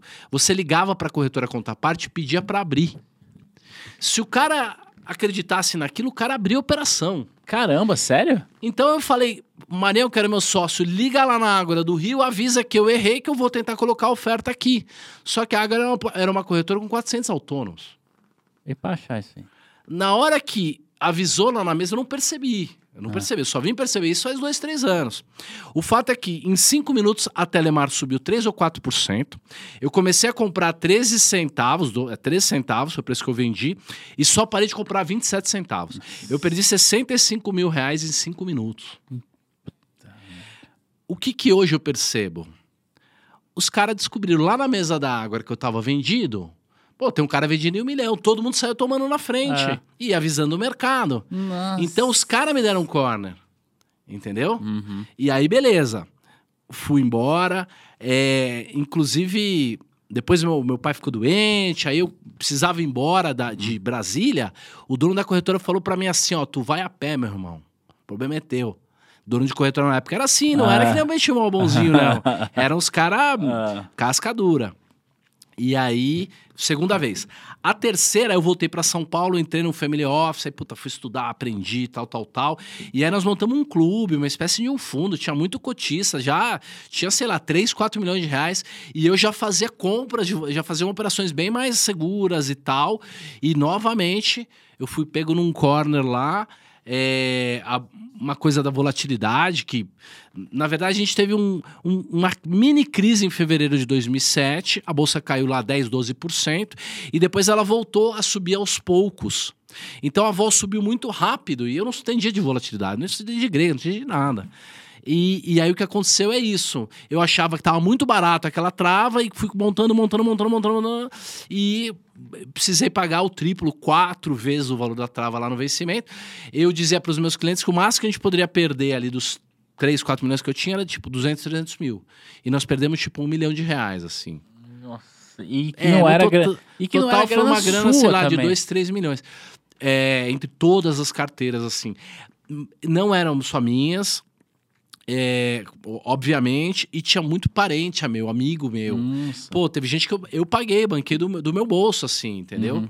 Então, foi um aprendizado muito grande. Teve cliente que me pediu pra eu tomar um café com ele. Tipo, um mês atrás, o cara me levava pra andar de barco, iate, queria apresentar a sobrinha, entendeu? E, e depois que deu errado, que quebrou lá, é, te- teve um cliente que me, que me fechou com cinco, seis advogados numa sala e mandou assinar uma nota promissória. Então, você descobre como é o ser humano. Ah, Mas eu fui aprendendo. E, e o que eu descobri uma semana depois de- de 2007, foi 13 de março, era uma sexta-feira 13. No dia 20 de março, na outra sexta-feira, eu resolvi todos os embrólios lá e saí. Sobrou 10 mil reais. Eu, eu era dono da empresa. Sobrou 10 mil reais para mim. Eu falei, eu tenho 10 mil reais para recomeçar a minha vida, sei lá, 30 anos de idade. E eu fui tomar uma cerveja com meus primos ali no Pinheirinho, ali no Lago de Pinheiros e tal. Não era o que é hoje, né? É, o, é. o- a roupa dos Pinheiros ali. E custava cinco reais uma cerveja. E eu me senti feliz naquele dia. E, e eu percebi isso. O, o colapso, a crise acontece enquanto você tá quebrando. Depois você bateu lá É. embaixo, você sabe que você não vai morrer de fome. Você liga para dois, três caras, o cara fala: não, vem para cá que eu te ajudo e tal. Você fala: não, tá tudo certo. Aquela pressão do eu tô quebrando, como é que eu saio disso, aquela coisa do a ego. sensação de que você tá se afogando, né? Se a exato. gente fosse comparar. né? peso absurdo. É. Eu, eu, me- eu me lembro quando a Dilma tava pra ser empichada, eu falei, ó, essa mulher, ela tá mais sofrendo agora depois, depois que ela for embora, É. porque é ali quando as coisas dão errado que, que é a pior situação. E depois disso, é, como eu já tinha essa coisa de cuidar da vida e tal, da saúde, eu, eu comecei a me cuidar, é, comecei a acordar cedo e estudar mais loucamente. É, fui fazer uma prova da AMPAD para passar no mestrado e foi muito libertador aquilo para mim. Porque eu estudei, tipo, sei lá, fiz uns simulados, estudei algumas horinhas e eu tirei 9,4 ou 9.5, uma coisa assim. Eu, eu gabaritei de inglês, eu gabaritei de matemática e tal. Então, pra mim, foi quase como um tipo, eu não preciso mais provar nada pra mim. Ah. Entendeu? Eu, eu, eu passei, passo, isso aí passou, né? Aham. Então, e aí o Leandro Stormer, Sei. o Leandro e, e o Stormer, Aham. né, que tinham a maior empresa de educação de É. trader lá naquela época, eram meus amigos. E aí eu liguei é, pro, pro Stormer e falei, pô, eu acho que eu tô preparado pra fazer aquele curso de opções que a gente, há tantos anos a gente falava. Aham. Então, eu quebrei em março, abril, comecei a conversar com eles abril, maio. E aí, em agosto, eu fiz o primeiro curso de opções básico no sábado, avançado no domingo, com 50 pessoas pagando 500 reais. Entendeu? Então, eu bati lá embaixo e rapidinho... Que ano eu, foi isso? eu- é 2007. Caramba, que 2007. legal. Rapidinho eu já, eu já É. me levantei e, e já me tornei sócio da Landstormer e pude Ah, ajudá-los foi, a... foi, foi sócio Montei o escritório de São Paulo, Ah. ajudei eles numa Stormer série de tá na coisas. Liberta agora, né? Eles, é, a Landstormer é a Liberta, né? Ah, é, tá. é, é a Liberta. Então eu, eu ajudei eles a montarem a Liberta lá. E foi muito legal. Então a educação começou. Eu já dou aula desde 97, mas a educação começou a ser uma coisa remunerada e tal. Por, isso que eu tô falando. Isoladamente, você congelando a história, eu naquele momento, é a pior coisa do mundo. Mas hoje, vendo toda aquela trajetória, fica uma biografia mais interessante e parece que meio que tudo estava preparado para aquilo. É. Sabe aquela coisa de que é, é, depois que você venceu, quanto mais difícil foi a, a- a jornada, mais ela é satisfatória para você. Então, É. cada uma daquelas pequenas coisas foram necessárias para a gente promover a, a revolução quântica que a gente está se preparando agora. E, e com relação a essa história do sonho grande, eu tenho um algoritmo sobre isso. Conta pra gente. É, um, Conta pra gente. é uma heurística. Eu, eu vi uma foto uma vez que diz que foi tirada é, de, um, de, um, de uma montanha russa na Espanha. Tá? Ela estava em espanhol, assim. Um cara escreveu com uma caneta, assim. Então tava lá. Tenha sonhos grandes, expectativas médias Boa. e necessidades pequenas. Muito legal isso. É. cara. Por que a expectativa média? Essa história de não ter expectativa sobre nada não, não é bom. É, é. Por quê? Porque você não acessa a sua dopamina, que é tão importante. Pra você. Você aí- ficar é. salivando, vai dar certo, eu vou, não vou, você não fica nervoso. É. Você, não, você já não sonha com aquilo. Quantas vezes eu tava estudando lá de madrugada alguma coisa, meus amigos estavam na balada, e eu já tava é, me sentindo feliz só do quanto aquilo ia ser bom pra mim quando tudo desse certo. Uhum. Então, se você não tem expectativas, aumenta um pouco a, a, o, teu, é, o teu sarrafo ali, Uhum. a tua medida, a tua meta, você não consegue se forçar ao limite. É. Né? Então não dá para ter expectativa baixa. Tem que ter uma expectativa, mas não pode ser muito grande, senão vai frustrar, né? Alguma frustração é boa, mas é, senão não fica em pé. E o terceiro é necessidades pequenas. Né? Então, pô, até hoje eu faço muita conta, eu economizo um real, 50 centavos e tal. E eu passei no shopping e eu não tenho vontade de comprar nada. Eu não sei se é um trauma, se eu prefiro ver o dinheiro crescer do que gastar. Mas essa coisa da necessidade pequena é muito legal. E eu vi um vídeo do Jack Ma é, de 99, 98, 2000, em que ele gravava todas as reuniões de conselho que eles faziam lá na startup com 4, 5 pessoas, que ele falava assim, olha, eu sou feio, eu sou pobre, eu sou não sei o que, eu sou não sei o que, então eu não consigo jogar o jogo dos seis meses. Então tudo que a gente faz é para daqui 10 anos. Entendeu? Então, por exemplo, eu sei que tem soluções algébricas, computacionais que eu não consigo fazer agora para o meu algoritmo, mas eu sei que daqui a dois anos eu vou conseguir. Entendeu? É um processo de evolução natural do seu, da sua capacidade de fazer e o- Até o- computacional, É, então, matemática. o ali. próprio, o próprio software ir aprendendo isso, né? Cara, é muito legal a gente contar esse lance dessa. Eu gostei muito do que você falou. É, talvez seja mais uma das coisas que você ensina que eu vou adotar aí. Sonho grande, é, expectativa média e necessidades pequenas. Porque eu acho que se você consegue é, viver uma vida é, não uma vida sem conforto, mas claro, tendo conforto, mas viver uma vida abaixo da sua capacidade hoje é o caminho para você enriquecer no longo prazo, né? Então, é, cara, eu posso, vou pegar um exemplo aqui. Ah, eu posso comprar um carro zero agora? Posso. Mas se eu ficar mais dois anos andando de Uber, eu vou morrer? Não. Então faça isso. É, Isso vai te ajudar, né? É, porque assim, é, a, a gente não tem que ter uma vida de sucesso. Muitas vidas não terão sucesso. Muitas pessoas vão fazer todo o necessário e vão pegar uma doença, vão ser demitidos, vão ser traídos. É, o governo vai fazer alguma coisa, vai ser assaltado e, e a pessoa não vai ter sucesso. O que a gente tem que fazer é todo o esforço necessário para garantir que você não vai se arrepender de uma decisão que você tomou. Muito legal. Então Cara, você não isso pode dá um corte de podcast, isso Dá, que você falou. Com certeza. Porque o, a, gente, a gente tem que evitar, eu tendo feito quatro vezes o curso do Taleb, é, então entendendo alguma coisa de risco, uhum. é, eu acredito que a melhor gestão de risco que a gente pode fazer em qualquer área da vida, inclusive financeira, é evitar o arrependimento. Entendeu? A pior coisa que tem é você falar por que, que eu fiz isso. É, Era só não ter feito isso. Então, assim, as pessoas acham que eu sou meio cagão. Eu até ando meio assim devagar, eu falo devagar. Por quê? Porque eu sou muito traumatizado, entendeu? Eu quebrei muitas vezes, eu, eu me arrependi muitas vezes, né? Pô, imagina, né, depois da cirurgia lá que eu quebrei o braço, eu, pô, por que eu fui subir naquele cavalo? Por que eu fui comprar É. aquela trava? Por que eu fui pular no mar daquele jeito? Então, é, hoje em dia, é, eu levo muito tempo para tomar uma decisão. É, o tempo hábil, né? Não Uhum. muito tempo não. Você não pode levar, tomar a decisão de- depois do que fosse É. necessário, mas assim, é, a prudência é, e a coragem não são o inverso. Na verdade, elas são a mesma coisa em dimensões diferentes. É, a, ser prudente é, e também ser corajoso é, é, é o- é o jeito certo. A prudência é a coragem do general, entendeu? Porque a, a coragem pela coragem é a coragem do adolescente. É. Entendeu? Ele quer provar que ele tem a coragem, mas, mas se você colocar no, no peso do, do risco e retorno, não, não vai fazer sentido.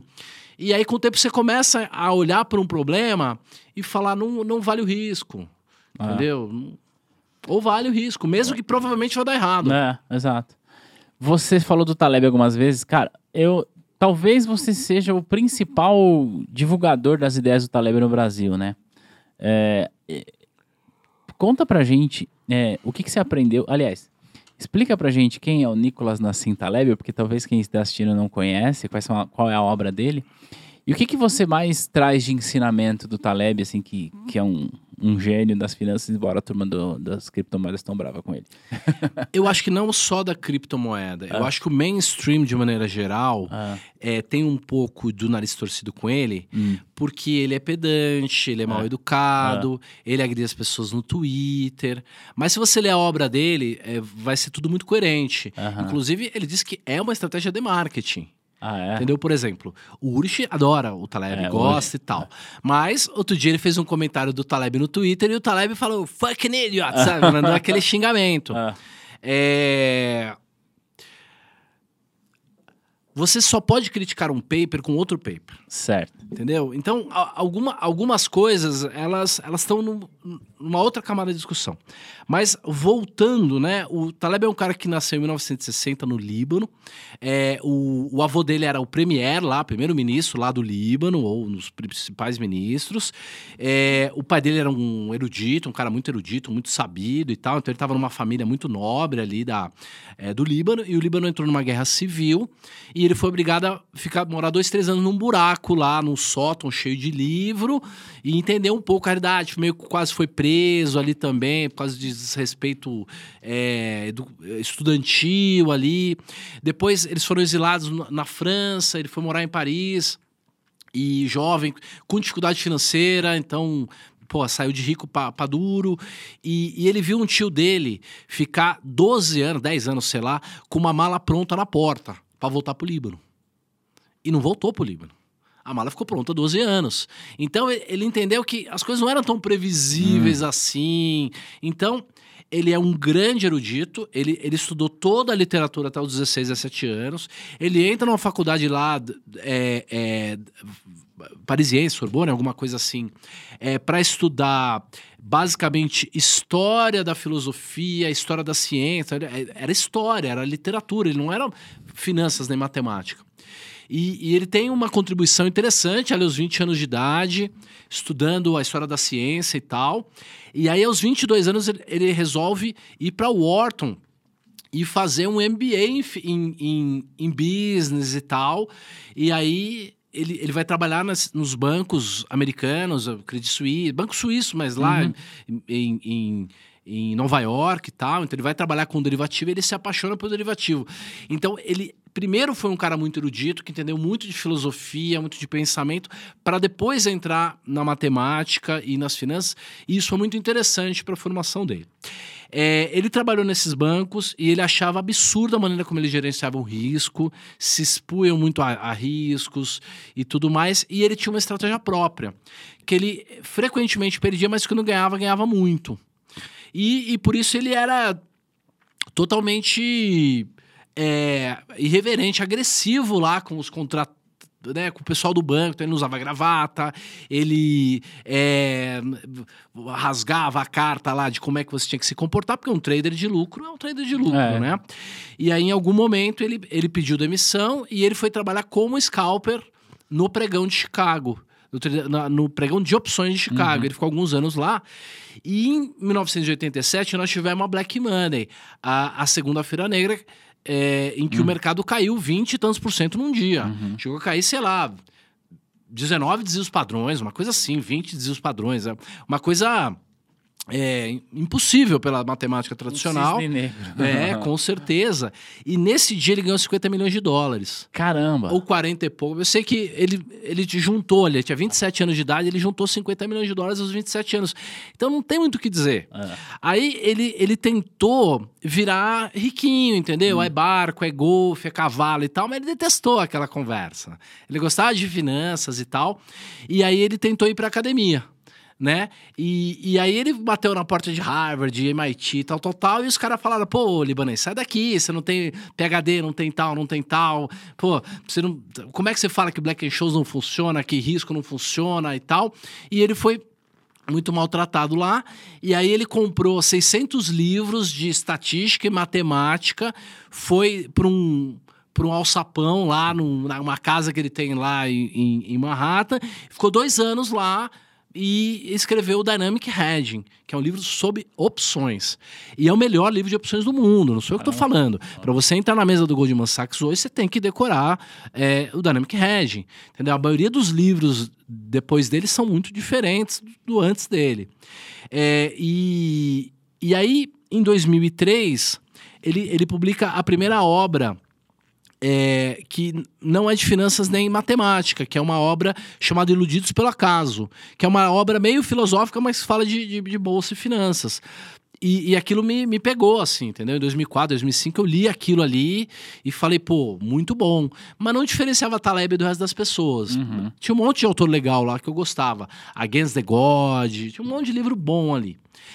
Quando ele lança o Cisne Negro, e, e nesse período eu quebro, eu levanto e tal. Quando ele lança o Cisne Negro em 2007, aí ele realmente consegue capturar uma boa parte do mainstream ali, porque lá ele, ele, ele diz que o mundo está na beira de um colapso econômico, que isso ia acontecer nas hipotecas, Em na 2007, Bolsa Americana. né? É, tipo 12 meses antes É. do colapso. E aconteceu exatamente o que ele falou. Ele, nome das, ele falou o nome das empresas que iam quebrar. Caramba. E elas quebraram. Então, foi um livro que vendeu milhões de livros, né? E o conceito de cisne negro é relativamente ba é simples. É. um evento altamente improvável. Beleza. Só que o livro é um bitelo assim, difícil de entender e tal.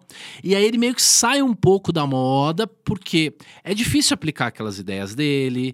Ele, ele critica muito bolsa, muito uma série de coisas que as pessoas hoje é, é meio que um dogma, né? E aí, em 2011, ele escreve é, Antifrágil, coisas que se beneficiam com o caos. Não. E, puta, esse, esse livro mudou muito a minha vida, assim. Eu li cinco, seis vezes, falei, é isso. é- Uma parte da, da- minha missão é eu divulgar essas ideias, ajudar o mundo a ficar menos frágil e tal. E, e- e foi muito bacana. E em 2018 ele escreve o, o Skin the Game, né? A risca da própria pele. Então, todos esses termos são muito termos pop hoje, é. né? Todo mundo fala cisne negro, todo mundo fala antifrágil, todo mundo fala Skin the Game. Tem até música que fala Skin the Game e tal. E também é um, é um livro maravilhoso, principalmente para com relação à sociedade, assimetria, uma série de coisas. Mas a principal obra dele, que ele vai ficar muito conhecido além dessa, né, é a parte técnica. Ele tem um livro técnico do incerto. Então ele diz que tudo que ele, todos esses livros que ele publicou depois do, do, do Dynamic Head, que é o, o Cisne Negro, é, o, o Iludidos pela Casa, o Cisne Negro, o- um que é só de frasezinhas assim, chama ah, Bed of Prescuto, é, saiu agora em português, a Cama de Prescuto. É, o Antifrágil e o Skin the Game se chama Incerto. E ele escreveu um livro de matemática para explicar todos os conceitos matemáticos que ele trata. Esse é o livro mais importante de matemática já escrito de finanças e estatística. É uma grande obra. É tipo, vai ficar tipo é, é, Newton, entendeu? Tipo Uhum. Caramba. Euclides, entendeu? Caramba. Daqui 500 anos É. o pessoal vai falar do SCUFT, né? É. Que é Estatísticas Consequences of the Fat Tails. As consequências estatísticas das caudas gordas. Só que, cara, quantas pessoas são capazes de entender esse tipo de tema? E, e não, é, não é pop, as pessoas não É. querem saber. E o Taleb tem essa coisa de ser meio mal educado, É. meio presunçoso, ele xinga as pessoas no Twitter. Então, eu, né, e o Rafa que tá aqui, tá aqui comigo acompanhando, a gente evita de falar Taleb na rede social, tá? Porque cai alcance. Sério? Juro, Caramba. juro. Putz, isso aí eu não sabia, não. É, é. É, por conta das polêmicas. Eu, eu quis te perguntar, porque assim, como eu falei, se tem alguém é, que, que defende mais as ideias do Taleb aqui no Brasil, se tem, eu não conheço. Pra mim, Sim. é, É, acho que Perini, né? é, Perini. o Perini fala bem Sim, e tal. sim. Mas assim, é, talvez seja porque eu mesmo ouvi muito você falar de Taleb e tal. É, e aí, a gente tá falando de carreira. Eu acho que a gente consegue fechar um quebra-cabeça interessante aqui. E, e você me pediu uma lição também, que eu vou te contar uma lição sobre ele que eu tive. ah, eu legal. aprendi com ele, que é legal. Não, então, então co- coloca a tua lição e depois a gente fecha esse quebra-cabeça de carreira com o Taleb aqui. É, então sempre teve um pouco essa separação entre será que o, o autor Taleb, ele é aquilo que ele escreve? Aham. E muita gente já me fala, eu acho que não é a mesma pessoa, porque ele escreve bem, mas ele é mal educado e tal. E eu falei, beleza. Primeira vez que eu tive com ele é, foi em 2013 em que ele foi no Congresso da Bolsa e eu vi a palestra dele lá em Campos Jordão, 2012, 2013, e beleza. É, não era tão fissurado, mas conversei com ele e tal. Em 2017, eu e o Richard Gintenban começamos o programa Os Antifrágeis na, na Infomoney e, e foi um sucesso. E o Guilherme, que é o CEO da HSM, falou: gente, nós contratamos o Taleb para vir para o Brasil agora em dezembro. Vocês não querem fazer uma entrevista com ele? E nós falamos, porra, óbvio, Claro né? eu quero. Encontrar o ídolo Ah. e tal. E aí nós fomos lá, tivemos com ele a primeira vez e é, vimos a palestra. E depois ele saiu da palestra muito afobado para vir fazer a entrevista com a gente. E, e, e uma pessoa tentou tirar foto, ele fez assim, não, não, não, sabe, assim, correndo, aí chegou lá. E eu, ah, Mr. Taleb, né, uma honra tal. E, e, e ele falou assim: quanto tempo vai levar? E eu falei: olha, a gente tinha pensado em meia hora, mais 20 minutos e tal, porque nós, a gente escreveu um roteirinho. E ele falou: é, mas negócio de roteiro não funciona. Foi, começou a, a ficar ranzinza, né? E aí eu lembrei, não, não lembrei, mas fiz uma coisa meio automática do, do Buffett, que é a humildade desarma. E eu falei: cara. Nós lemos teus livros 20 vezes, nós estudamos você há 20. Se você falar que é um minuto, vai ser um minuto. Entendeu? E, e ele falou: não, então eu entendi. Então, peraí que eu vou pegar o roteiro, eu vou fazer um negócio legal. Ah. Aí ele falou, Coreia do Norte eu não falo, Bitcoin eu não falo e tal, bebê. E quando ele entrou no estúdio, eu lembro que ele tratou muito bem as pessoas que estavam servindo. Legal. Entendeu? Então, o, o cara famosão que queria tirar foto com ele, ele tratou mal, mas o cara que serviu o cafezinho, ele tratou bem. E eu Certo. guardei isso. Aí passou o tempo, aí ele veio pro Brasil em 2019. é, fazer um evento, que foi o evento do, do, do- Fórum da Liberdade Econômica, Uhum. que ele foi o principal palestrante. E aí me chamaram lá para acompanhar ele, que eu conhecia ele e tal. E é, uma outra coisa que foi bem interessante, que ele falou o seguinte: é, nós fomos num- numa suíte muito grande. Muito grande, lá no, no Intercontinental, cara, a suíte. Acho que é a maior suíte de São Paulo, assim, a segunda maior, sei lá. E ele tava lá e eu conversei com ele e tal. E ele falou pra mim assim: é, tentaram me enfiar nessa suíte aqui, mas ela é muito grande e tal. E eu falei, beleza. E aí eu, eu já tinha lido o Skin the Game. E ele já falava no Skin the Game que ele não gostava de lugar muito grande, que parecia um mausoléu, que o legal era você morar num lugar pequeno, cheio de gente. E eu falei, pô, então ele é o cara que tá escrevendo, né? Ele tem É. essa personalidade. E ele fala no Skin the Game aquilo que eu tinha reconhecido lá, que é você tem que tratar bem, principalmente as pessoas que têm dificuldade na vida. Entendeu? É, é emocionante. É. Que tem dificuldade. Ele fala assim, ó. Tem gente que não recebe um parabéns no aniversário. Ah. Entendeu? Então você tem que ficar atento com esse tipo de gente, tem que tratar bem. Aí ele vai no café da manhã, um café da manhã no dia seguinte, que eu fui convidado na casa de um cara, num apartamento. E ele chega lá e ele foi, ele passou no pão de açúcar, cara, e comprou um queijo lá da região dele. Ah, Então imagina, o cara foi no café Ah. da manhã, ele levou ah, um negócio. E aí ele entrou na cozinha e ele conversou e perguntou o nome de cada um dos funcionários. legal. E na hora de ir embora, ele foi lá e lembrou e deu tchau pra cada um. Cara, Muito e- foda. isso é, é, é forte se a gente parar pra pensar, porque assim, É. as pessoas, é, muitas dessas pessoas, infelizmente, são invisíveis, né? cara? É. Então, assim, ele trata mal no Twitter Ah, o famosão. ah, Mas eu já. Aí eu fui pra Nova York, fiquei no- fiz o curso com ele. Ah. Nós estamos marcando um curso na. é, em Barcelona, e cada curso leva 10 dias, então a gente fica 10 dias Ah. lá conversando com ele. Então, ah, eu conheço muito bem a personalidade dele. Ele tá escrevendo a biografia dele, ele não vive mais. uhum. Entendeu? Então, é, tudo que ele faz é, sempre é para as pessoas lembrarem É. o exemplo que ele deu, entendeu?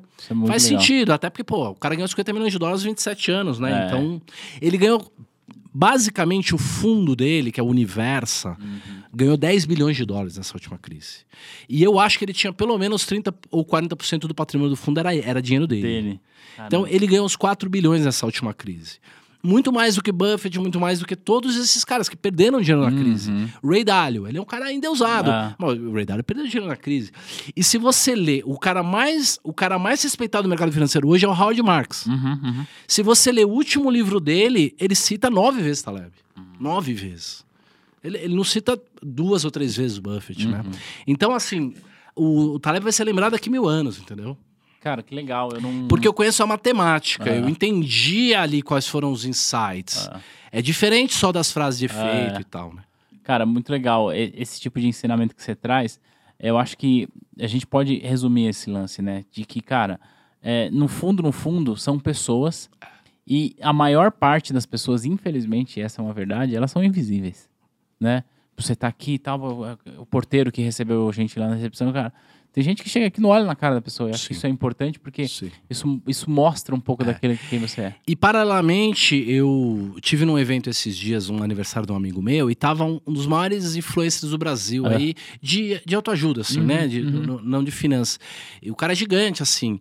E eu fui lá e, e falei, eu sabia que ele provavelmente não me conheceria, É. né? Eu- eu- eu- as pessoas que me conhecem são do mercado, É. né? E, e eu falei, ô tal, parabéns, seu trabalho é incrível, tal. E ele olhou pra mim e falou, aham, entendeu? E virou a cara e saiu É. dando, entendeu? tipo aquela mão mole, É, assim. é. Então dá pra ver que É. ele é o inverso do Nassim Exato. Taleb. Exato. Né? Ele é um cara incrível na rede social, É. ama Ah, todo mundo é. e tal, mas na vida particular ele é um pau no cu. Ah, Boa definição. Cara, muito legal. É, entender esse lance de como as pessoas são nos bastidores. É, isso certamente traz um pouco da sua característica, inclusive, né? Já que você admira esse comportamento, creio eu Sim. que você também é, repete. Aliás, é, a gente já tinha falado ali um pouco pelas redes sociais, mas presencialmente é a primeira vez que a gente se falou, Sim. se fala, né? Então, é legal a maneira como você chegou. Então, é, isso mostra que você vem repetindo esse comportamento, é muito legal.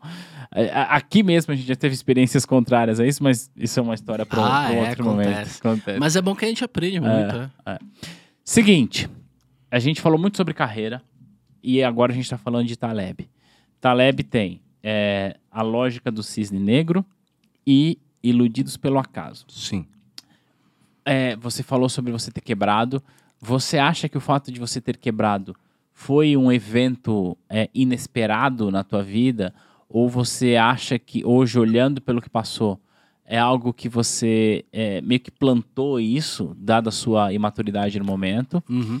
E quais você acha que são os eventos inesperados de uma carreira de quem está começando? Espera um pouquinho que eu acho que o nosso editor... Ah, eu bati a mão aqui. está laranjinha, aperta de novo para ficar verde. Olha só, velho. Aperta onde? Aqui? É touch, é isso. Do, aperta do outro lado. Peraí, deixa eu ver. Olha, ainda bem que o nosso... Olha, aqui ele aumentou. É muita tecnologia Esses coisas, cara. microfones são muito fera. Ó, é... Eu tô vendo lá, mano. Tô tudo aqui, ó. Tá ligeiro. Vamos lá, de novo. É, Bom, a gente está falando sobre carreira e a gente está falando sobre Taleb.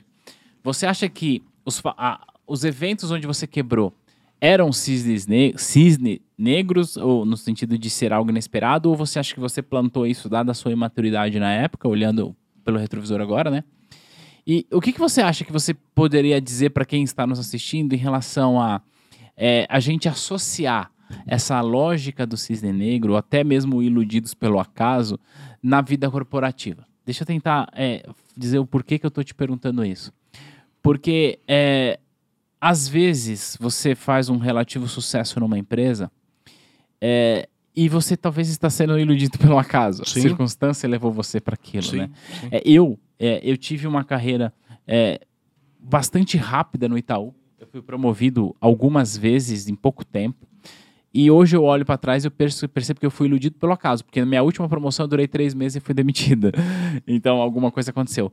Resumo, como que você associa esses conhecimentos de é, cisne negro com carreira? Então fala sobre é, o teu passado, se é cisne negro ou você causou isso, e como que você é, di- diria, já que você tem inclusive agora um algoritmo que fala sobre a vida inteira, como Sim. que é? É vi- é É, é, é riqueza, pessoal. riqueza é pessoal. pessoal. E riqueza pessoal está relacionada também a você estar feliz com o trabalho, imagino Sim, eu, né? sim. Então, aonde que essa, essa, esse conhecimento do Taleb se aplica na vida corporativa, na vida, na carreira da pessoa? Perfeito. É, primeiro, se eu repetisse as mesmas estratégias, nas mesmas condições, repetidamente, tivesse novamente e carregasse repetidamente essas estratégias no longo prazo, em algum momento elas iriam colapsar. Então, na verdade, eu estava fazendo estratégias frágeis. Mas é muito fácil de entender por que, que os novatos são levados a se exporem, fazerem estratégias de maneira frágeis. Por quê? Existem dois lados da mesma moeda. O primeiro lado é o quanto você ganha e o quanto você perde. E o segundo lado, então, é o payoff. E o segundo lado é a probabilidade. Tá certo? Então, eu sou capaz de dizer para você ou para qualquer pessoa cinco estratégias que tem 90% de acerto. 90% de acerto. E sempre você vai ganhar 20, 30%.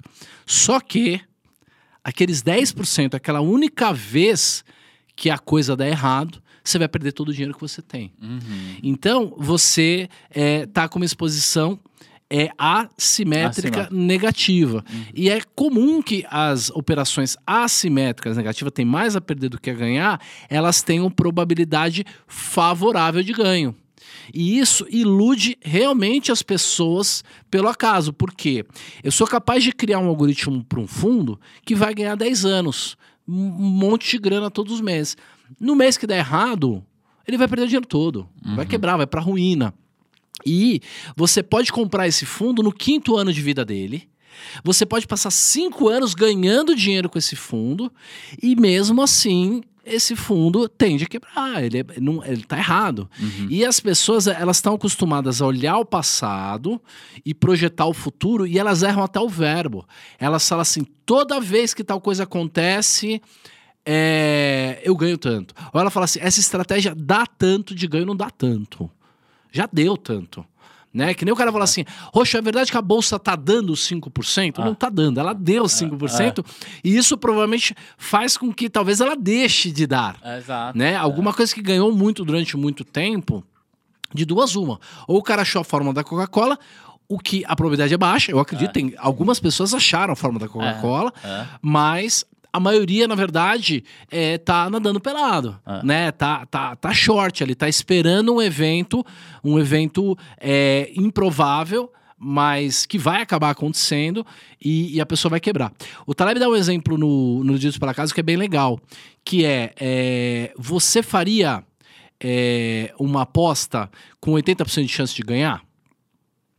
É, faria, a maioria das pessoas faria. É, então por que, que as pessoas não fazem roleta russa? Porque o risco, porque o risco é. É, É morrer. é. Exatamente. Mas é, elas fazem estratégias, elas fazem uma roleta russa na bolsa em que o tambor tem 200 espaços de bala. Então não fica tão claro ali que ela vai acabar quebrando. Por quê? Porque se, se, se fosse uma roleta russa mesmo, ó, a cada cinco você quebra, as pessoas não fariam. Mas existem estratégias que você tem o, o risco escondido aqui, né? O risco oculto que a gente chama. E muita gente é, investe é, é, com risco oculto. E não é que o cara acordou de manhã e falou: Ah, eu sou um cara maligno, que eu vou fazer uma estratégia que na verdade é frágil, mas que vai ganhar na maior parte do tempo, eu vou ganhar o meu bônus lá e vou tirar minha performance e vou embora. Não, o cara é ingênuo, ele não sabe estatística. Que nem eu, que achava que só porque a Telemar nunca ca- subiu 35%, que ela nunca subirá. Né? A gente chama isso aí de erro, erro de Lucrétia, que é. Eu errei o nome do cara, mas de qualquer maneira é. Um cara que achava que o maior montanha do mundo era a maior monteira- montanha que ele tinha visto. Uhum, é. Até que ele descobriu que não, que tinham montanhas maiores. Né? Legal você achar que o maior erro do mundo é a maior montanha que você já viu. E muita gente tem isso pra sempre, né? E isso, quando você viaja ao exterior e conhece outras culturas, você fala assim: caramba, eu tava vivendo numa bolha achando que aquela É. era a realidade. E eles afirmam, fazem testes com séries históricas, pseud, pseudamente são técnicos, estão É. usando algum tipo de matemática lá, uma matemática péssima, Aham. ela não serve para finanças, porque ela usa a distribuição matemática, que é a distribuição normal. Distribuição normal. A matemática é, é, da, da- das finanças, ela é uma matemática de uma distribuição extrema, então É. não é a distribuição normal. Então, é, o cara fala um monte de matemática lá, você acha que o cara é muito bom, ele acha que ele é muito bom, mas na verdade é, ele só está acumulando, é, só tá acumulando fragilidade para algum dia ele perder tudo de uma única vez. Claro. Né? Então, assim, eu, eu deveria ter quebrado se eu continuasse fazendo aquilo. Uhum. Mesma coisa de você fazer o erro operacional. Então, hoje eu tenho uma plataforma que é o Opilab que executa, né? Executa, tem robô, tem boleta, tal. Cara, a boleta do Opilab, ela é anti-fat finger. Ela, ela é totalmente, ela é, ela é, ela é anti-erro, porque, cara, eu lembro o trauma que eu tive É, porra. né? Então, Ah. no, no final, é, eu, eu acho que tá tudo meio escrito ali mesmo pra, pra eu passar por aquilo ali. É, e que as pessoas são iludidas frequentemente pela casa, porque elas não têm é, conhecimento estatístico e o conhecimento estatístico, as propriedades estatísticas, elas são contraintuitivas. Né? A gente está acostumado a quê? A ter ganhos frequentes. É. O ser humano, assim, a gente come três vezes por dia, a gente dorme. São coisas prazerosas. Na época da caverna, quando uma coisa dava errada, era uma coisa só. Era o leão que É. vinha e te matava, entendeu? Então a gente gosta de ter pequenas recompensas frequentes.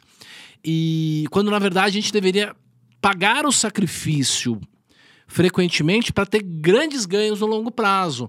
Mas a gente prefere pequenos ganhos. Por isso que a gente, ao invés de levantar para correr, que vai dar aquele baita benefício no longo prazo, eu prefiro dormir, dormir 10 minutos a mais, ao invés de poupar. E todos esses problemas de hábito que a gente tem são muito por esse problema intuitivo, que a gente quer a recompensa no curto prazo.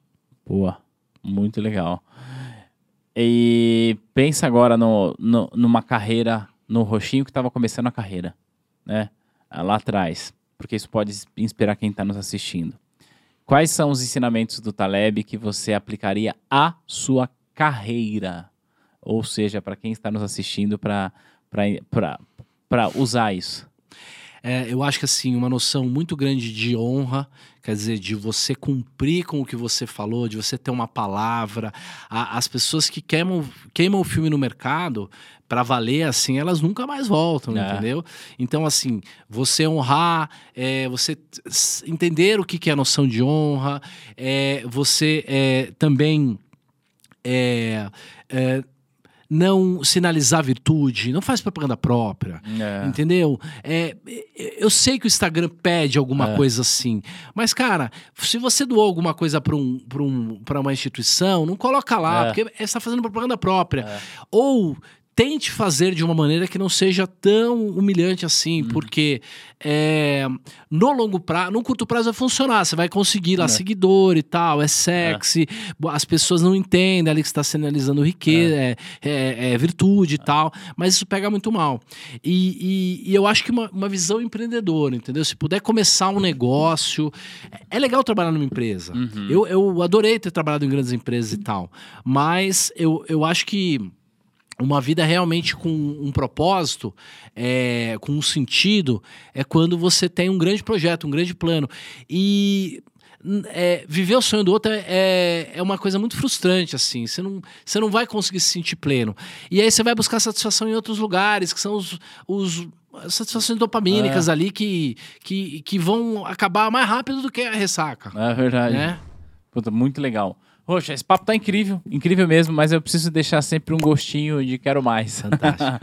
Conta pra galera que está te vendo ali, como que te acha, onde você tá mais ativo, enfim, as suas redes sociais. Legal. É, Instagram é onde eu sou mais ativo. é, produzo conteúdo todos os dias. é, YouTube também, faço pelo menos dois ou três vídeos por semana. é, conteúdos um pouco mais profundos. É, o Twitter, é, eu, não, eu não discuto tanto no Twitter, mas eu produzo no Twitter, pelo menos alguma coisa todos os dias. LinkedIn também estou trabalhando. Então, procurar meu nome aí vai me achar. E é, eu acho que as pessoas têm que, têm que se apaixonar pelo desafio. Ah. Não, não buscar o dinheiro, é o desafio de conseguir bater o mercado, de ter uma sagacidade, uma competência, uma condição de você falar: eu consegui, não foi sorte, eu consegui criar um método, aprender um método e eu consegui é, é, bater o mercado. E não tem problema que leve 20 anos, porque se, se você tiver esse mindset, na verdade vão ser 20 anos de diversão É. né? Porque é, é, o, o- caminho é melhor do que do que a do que a pousada, É, né? exato. Como diria o Miguel de Cervantes. A jornada é mais importante do que a chegada, é isso Sim, aí. sim. E você compartilhou muito da tua jornada, que a gente falou muito pouco é, da tua chegada. A gente falou muito pouco do seu D0 e do seu D mais 1, D mais 5. A gente falou muito do seu D menos, sei lá quantos dias aí do passado. Sim, sim. Eu acho que esse é o, é o grande ensinamento que eu, eu queria deixar. Então, eu quero te agradecer por isso. Muito bom. Eu aprendi muito aqui. É, deixar aqui público, né? Eu já falei isso em outros momentos. É, lá no meu Instagram já falei muitas vezes o quanto que eu admiro você e a sua capacidade de ensinar um assunto que é muito complexo. Puxa, muito É, obrigado. Eu mesmo aprendi bastante contigo. E fica aqui o convite para você voltar aqui quantas vezes quiser. E aí, tem uma parada que eu Vou sempre voltar, falo o seguinte: é, para quem tá nos assistindo, para ir lá no Instagram do nosso convidado e mandar um direct e falar assim: ó, te vi no Fincast, gostei. Manda sim, manda sim no direct lá que a gente vai responder você. E aí você volta, né? Se tiver bastante comentário, você Volto. volta. Volta pertinho aqui de casa, pra mim é tranquilo, é só subir Augusto. Legal. Tamo junto. Rojo, muito obrigado pelo seu tempo, pelos seus ensinamentos. Para você que está nos assistindo e nos ouvindo, deixa aquela curtida, aquele comentário e com, vai lá no Instagram do Roxo, Luiz, arroba Luiz Fernando Roxo, manda um direct para ele que ele vai gostar de bater um papo contigo. Beleza? A gente vai se ver no próximo material. Um grande abraço. Tchau, tchau. Valeu. Valeu.